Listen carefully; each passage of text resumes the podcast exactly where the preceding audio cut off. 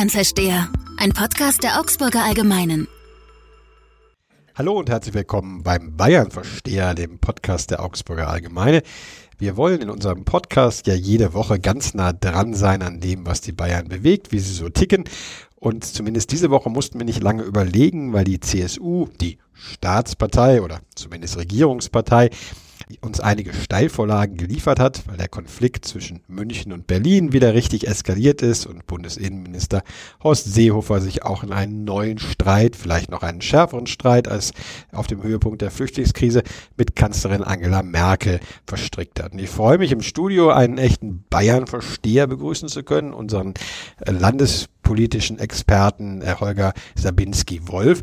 Ja, du gehörtest zu einem Team, was gestern an der Aufmachung für unsere heutige Seite 1 gearbeitet hat, in dem unter anderem der Satz steht, dass die CSU jetzt die maximale Konfrontation sucht. Was muss man sich darunter denn genau vorstellen? Ja, es ist genau so, so wie gesagt wird. Ähm, sie wollen es wissen. Tatsächlich ist die Angst offenbar so groß, im Herbst bei der Landtagswahl abzuschmieren, dass sie jetzt sogar riskieren würden, den Bruch mit der Fraktionsgemeinschaft, mit der CDU und am Ende möglicherweise sogar die Kanzlerin stürzen würden, nur um im Herbst erfolgreich zu sein. Du würdest also sagen, der Streit um die Zurückweisung an der Grenze, an der sich ja gerade alles etwas zuspitzt, ist nur ein Symptom. Es geht also schon grundsätzlich um die Frage, nutzt uns diese Koalition, nutzt uns diese Nähe zu Frau Merkel überhaupt noch irgendetwas? Ja, das ist eindeutig so. Es ist halt der Punkt, in dem alles kulminiert. Ja. Das ist ja schon länger der Fall zwischen den beiden Unionsparteien, dass um die Flüchtlingspolitik gerungen wird. Im Hintergrund steht aber für die CSU ganz eindeutig, wir wollen im Herbst möglichst gut abschneiden. Im besten Fall wollen sie ja sogar die absolute Mehrheit zurückgewinnen, sind davon weit entfernt, werden wir noch drüber sprechen. Äh, in der Flüchtlingspolitik kulminiert das jetzt alles und da ist jetzt der Punkt, es ist eine existenzielle Frage offensichtlich, sieht das die CSU zumindest so. Äh, wenn wir uns da nicht durchsetzen, dann haben wir ein Problem im Herbst. Als ich gestern mit einem führenden Christsozialen gesprochen habe, sagte der ganz zuversichtlich, diesmal gewinnen wir. Ist das so in einen persönlichen Wettstreit äh, ausgeartet und hat man vor allem das Gefühl, dass man bei früheren Entscheidungen zur Flüchtlingspolitik eher immer verloren hat im Wettstreit mit der Kanzlerin? Ja, würde ich auch so sehen. Ähm, dieser, dieser Kompromiss, der da im Koalitionsvertrag steht, das ist, ist ja nichts Halbes, nichts Ganzes. Ne? Also die Obergrenze steht nicht drin. Äh, bisher hatte, glaube ich, die CSU tatsächlich den Eindruck, mh, hm, wir konnten es nicht durchsetzen in dieser Frage. Und jetzt wollen sie nochmal einen neuen Anlauf nehmen. Äh, ob das jetzt was Persönliches, das glaube ich gar nicht so sehr.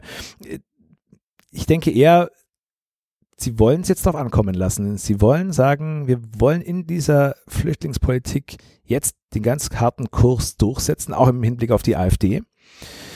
Um, um damit vielleicht punkten zu können. Weil sie glauben, dass man das AfD-Problem, wie sie es ja intern nennen, nicht lösen kann, bevor Frau Merkel fort ist. So scheint im Moment die Stimmung zu sein, zumindest in der CSU-Landtagsfraktion. Wie es in der gesamten Anhängerschaft aussieht, das kann man nur ganz schwer sagen. Wahrscheinlich laufen schon die ersten Umfragen dazu. Ähm, ich denke, auch im CSU-Lager sind nicht alle gegen Merkel, alle Wähler, alle Anhänger. Da gibt es sicherlich auch eine, eine, große, große Anzahl von Leuten, die den Kurs Angela Merkels mittragen. Aber auf Funktionärsebene, auf, auf Mandatsträgerebene ist die CSU momentan sehr, sehr geschlossen. Und äh, ja, sie riskieren es diesmal. Du hast ja angesprochen, zumindest in der Landtagsfraktion. Würdest du noch sagen, Herr Seehofer ist vielleicht der Einzige noch, ironischerweise, der sich jetzt für Frau Merkel oder für den Verbleib in dieser Koalition äh, ausspricht? Und warum eigentlich? Eine ganz spannende Frage zurzeit. Seehofer ist jetzt natürlich die Schlüsselfigur. Der kriegt den Wahnsinnsdruck aus Bayern und er wird, er wird da, glaube ich, schon sehr, sehr stark getrieben, sogar aus der Landesgruppe raus in Berlin inzwischen auch. Dobrindt hat sich da auch klar, klar positioniert, dass er im Moment gar nicht anders kann und, und, und muss da, glaube ich, auch einen spielen, der vielleicht im Grunde des Herzens äh, gar nicht ist. Jetzt äh, heißt es, er droht mit Alleingang und, und möchte, möchte im Zweifelsfall sogar diese, diese Abweisung von Asylbewerbern anordnen, was er angeblich ist juristisch geprüft, könnte als Innenminister. Aber das wäre natürlich der komplette, komplette Gauder. Ne? Weil er sich dann gegen die Richtlinien oder die Kanzlerin eigentlich, oder die Kanzlerin sagen würde, diese Maßnahme fällt nicht unter deine Richtlinienkompetenz und ich kann eigentlich machen, was ich möchte in der Frage. Korrekt. Und das wäre die höchste Eskalationsstufe, weil in diesem Fall bliebe der Kanzlerin ja gar nichts anderes übrig, als ihn zu entlassen. Das wäre ein kompletter Vertrauensbruch, ein kompletter Bruch der, der Koalition ich habe den Eindruck, dass hier in Bayern dann zumindest von Landtagsfraktionen und auch vom Ministerpräsidenten selbst so suggeriert wird, wir haben ja hier alles versucht, aber Berlin hat uns eben dieses Fund mitgegeben mit der Flüchtlingspolitik und ihren Folgen, deswegen konnten wir gar nicht die absolute Mehrheit ein. Das würde aber dann ja letztlich auch heißen, Herr Seehofer ist schuld. Ja, auch, auch eine hübsche Ironie natürlich. Söder rennt seit Tagen umher und, und, und sagt es auch öffentlich zum Teil, es liegt nicht an Bayern, es liegt an Berlin. Da geht dem Bayern ja an sich schon das Herz auf, wenn man über Berlin herziehen kann. Ja, ja diese, diese Frontposition äh, wird ja geradezu genossen und das wird ja auch ständig, wir wollen ja auch hier angeblich, so Söder, keine Berliner Verhältnisse haben und so, das wird ja immer gespielt, äh, dieses, dieses Gegensatzpaar, als ob, als ob Berlin die Hölle auf Erden wäre. Aber äh, tatsächlich, äh, trifft es automatisch auch Horst Seehofer. Er ist als Parteichef dort der Verantwortliche, dass das alles läuft. Und wenn es nicht läuft, tja, was ist dann? Bedeutet das am Ende möglicherweise sogar die, das Karriereende für Merkel und Seehofer? Im allerschlimmsten Fall könnte es so kommen. Ja. Beide in einem gigantischen Kampf verstrickt sozusagen, die sie beide, äh, beide die äh, das Amt zumindest kosten könnte. Äh, Ministerpräsident Markus Söder war ja am Sonntag hier auch in Augsburg bei unserem Augsburger Allgemeine Forum live. Wie hast du ihn erlebt als jemanden, der trotzdem noch ein wenig Hoffnung hat oder nicht? Ich glaube, er braucht auf der einen Seite eine Rückversicherung für sich selber. Er ist hier mit, mit Pauken und Trompeten angetreten. Da wurde Seehofer aus dem Amt gedrängt mit seiner tatkräftigen Unterstützung. Davon können wir alle ausgehen. Und er galt als lange als, als der neue Hoffnungsträger jetzt, mit dem vielleicht ein großer Schub, eine große Dynamik reinkommt. Und jetzt sehen wir nach, nach wenigen Wochen, wo er auch schon die meisten seiner Ideen verbraten hat an die Öffentlichkeit. Das war dieses berühmte Feuerwerk. Dieses riesige Feuerwerk an Ideen. Das, das ist ja alles gar nicht aufzuzählen, was er schon alles angekündigt hat. Kann ja noch mal einige Highlights hervorheben, wie die Kavallerie, die Raumfahrt. Das ist natürlich viel, viel so Show, Showprogramme auch, äh, über die auch, auch teilweise gelächelt wurde. Also es ist eine, er braucht eine Versicherung für sich selbst, äh, um nicht im Herbst bei dem schlechten Ergebnis möglicherweise schon Schwierigkeiten zu bekommen. Man könnte ja auf die Idee kommen, die CSU ist da ja immer sehr machtbewusst gewesen. Wenn die merkt, äh, dieser Neustart hat überhaupt nichts gebracht, wir, wir schmieren weiter ab mit Wahlergebnissen, würde die CSU nicht zögern, auch einen Markus Söder gleich wieder abzusägen. Da bin ich, bin ich sicher. Das ist eine gute Überleitung, denn wir haben ja in jeder Ausgabe des Bayern Versteher auch unsere Datenecke mit unserem Datengeek.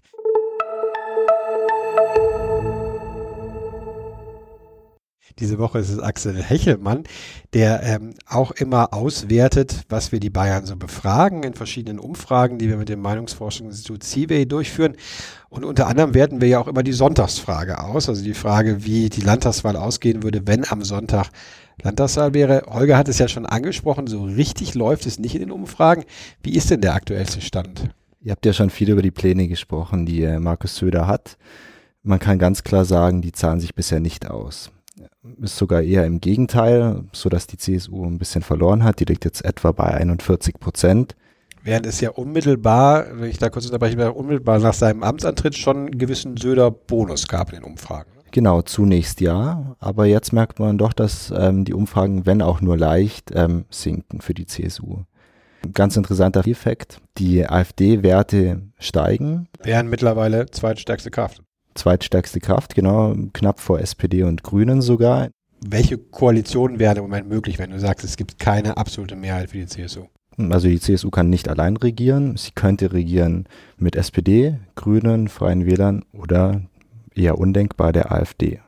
Gab es denn bisher schon irgendwelche Präferenzen, die, ich meine, Sie sagen natürlich immer, das klare Ziel ist die absolute Mehrheit, aber gab es oder hast du den Eindruck auch von euren Befragungen, dass es eine Tendenz gäbe unter den CSU-Anhängern für eine Koalition?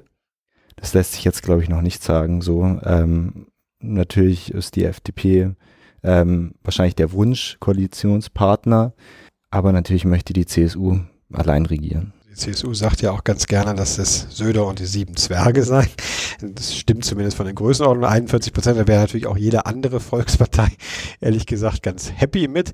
Äh, als Überleitung dazu, die CSU ist ja wirklich nie eine, hat sich auch nie selbst als eine normale Partei verstanden, sondern als eine ganz besondere Partei.